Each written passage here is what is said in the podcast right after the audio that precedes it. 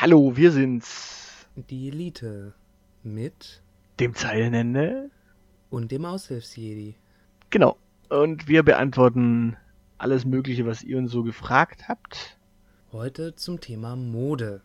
Ach, wir haben ein Thema. Ja, natürlich. Die Leute stellen uns so viele Fragen, dass wir daraus schon Themensendungen machen können.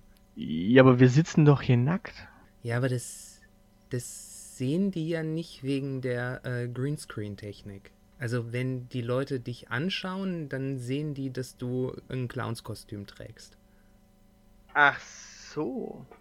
Ja, das ist State of the Art hier, was wir machen.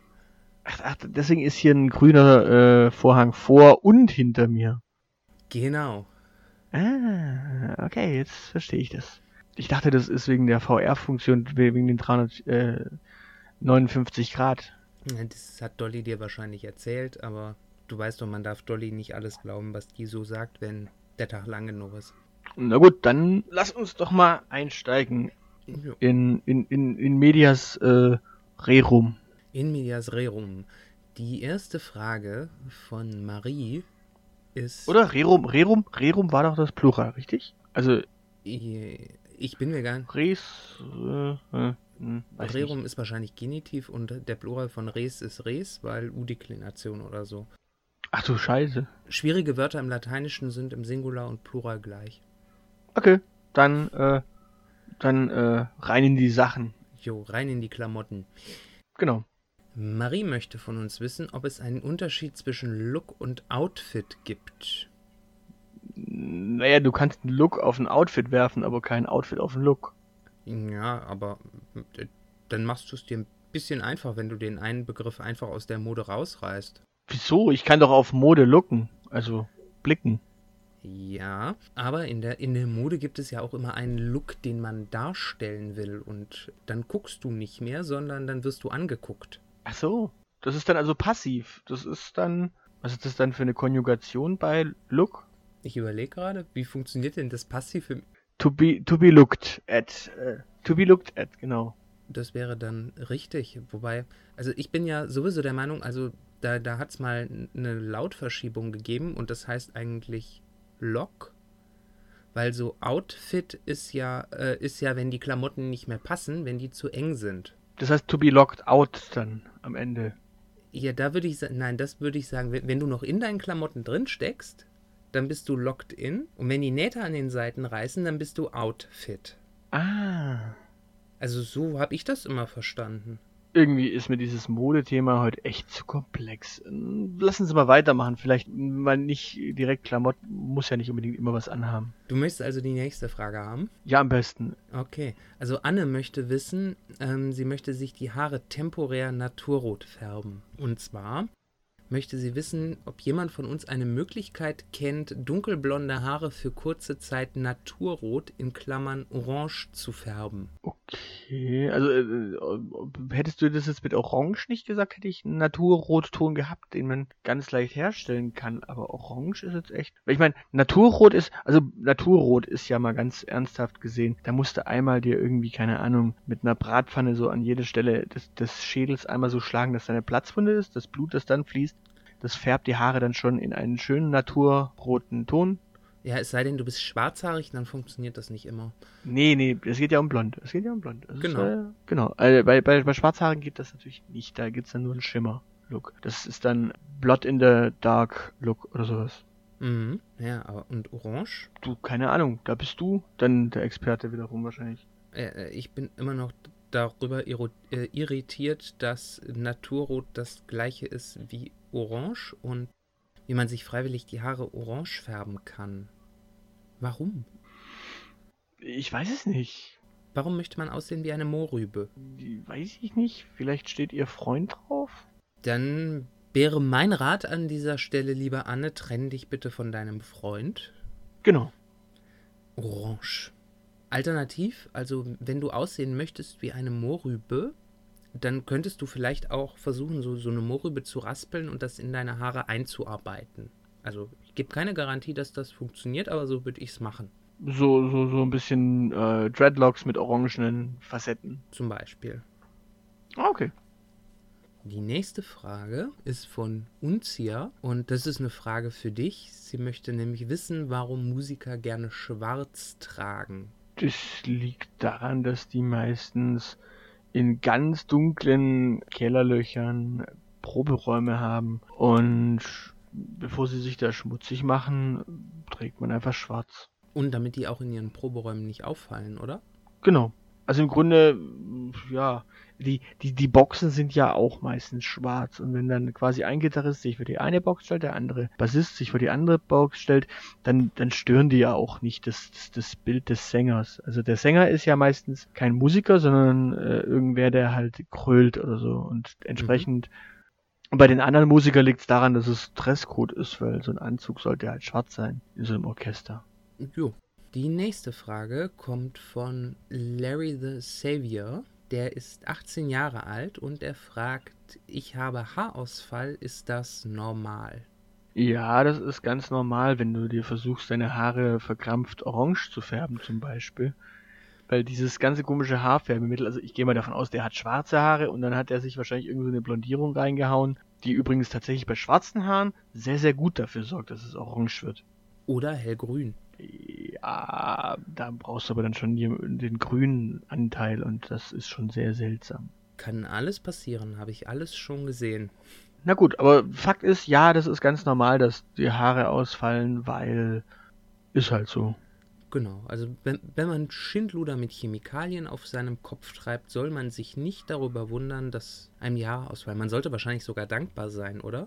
Naja, man lernt ja was draus. Also man lernt ja draus, dass man das nicht mehr machen soll. Genau, und es, es könnten noch schlimmere Dinge passieren, als dass einem nur die Haare ausfallen. Die nächste Frage kommt von Katharina. Mhm.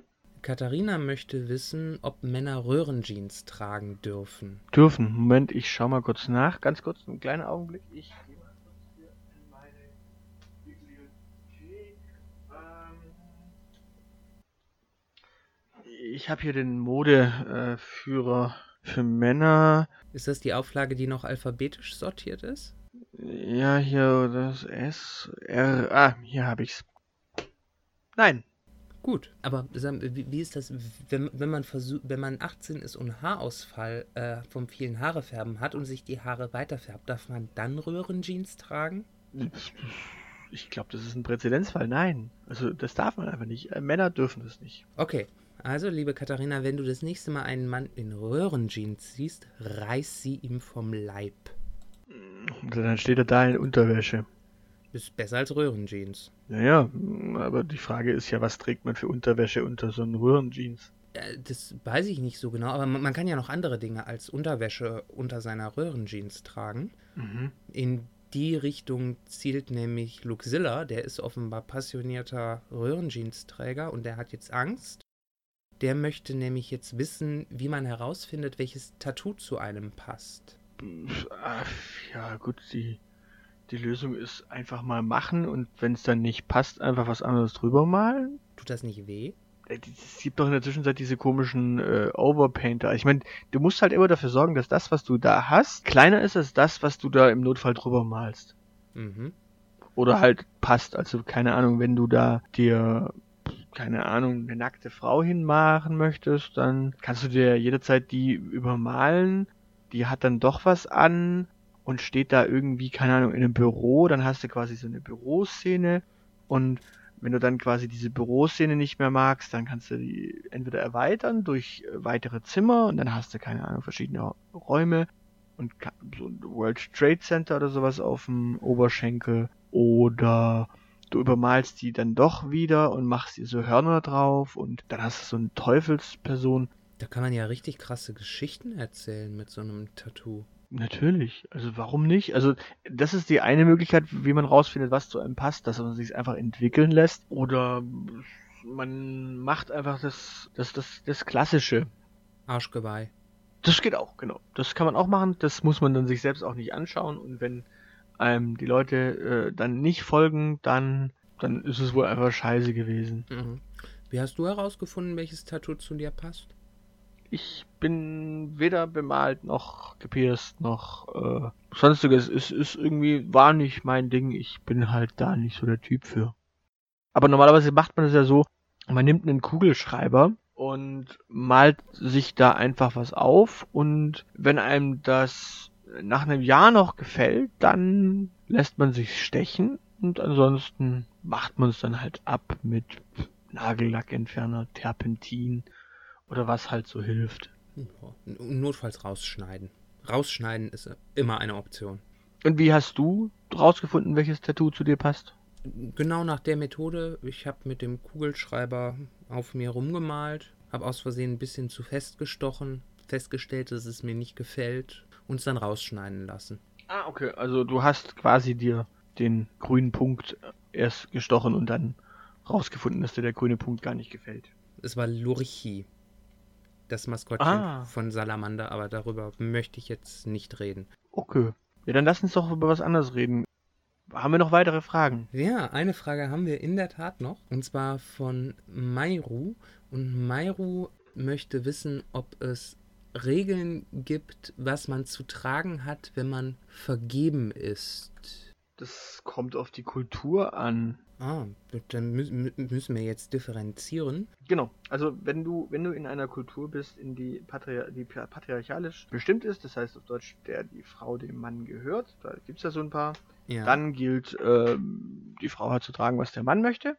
In, in matriarchalischen Gesellschaften gilt das dann für Männer. Die Männer müssen tragen, was die Frauen erwarten. Und in allen liberalen Gesellschaften gilt, dass man tragen sollte, was die Industrie gerade vorrätig hat und einem über die Werbung erzählt, denn das wird gerade halt tierisch gut verkauft und immerhin tut man damit der Wirtschaft was Gutes. Aber das, das dürfen wir nicht vergessen, nochmal zu erwähnen, liebe Mayru, auch wenn du vergeben bist, als Mann keine Röhrenjeans. Genau, im Matriarchat, dass du Röhrenjeans zu tragen hast, das geht gar nicht. Das ist per Gesetz verboten. Ja, das war's schon. Das, das war's schon, ja. Ich, ich bin auch ganz erstaunt. Ich hatte ja gehofft, du hältst jetzt noch ein, äh, ein Kurzreferat über die äh, Kleidungsvorschriften bei den Aborigines. Da hätte man vielleicht so ein paar Anregungen rausfischen können. Ich fände das nämlich echt super, wenn das auch bei uns so wäre, wenn du vergeben bist, dass du irgendwie eine bestimmte Kleidung tragen musst. Uh, nee, nee, da hätte ich jetzt auch gar keinen. Aber warte mal, warte mal, du, du, ich glaube, du hast hier eine Frage übersprungen. Ich habe eine Frage. Ja, ich, ja, ich, ich glaube, ich habe hier noch eine gefunden. Mhm. Hallo, ich habe mir ein hautenges Cocktailkleid gekauft. Warum wolltest du die nicht vorlesen? Hautenges Cocktailkleid, klingt auch interessant. Leider sieht man meine Panty darunter durch. Man trägt ja auch keine Panty unter einem Cocktailkleid. Ähm, habt ihr Tipps, welche Unterwäsche ich am besten anziehen sollte? So ganz spontan? keine.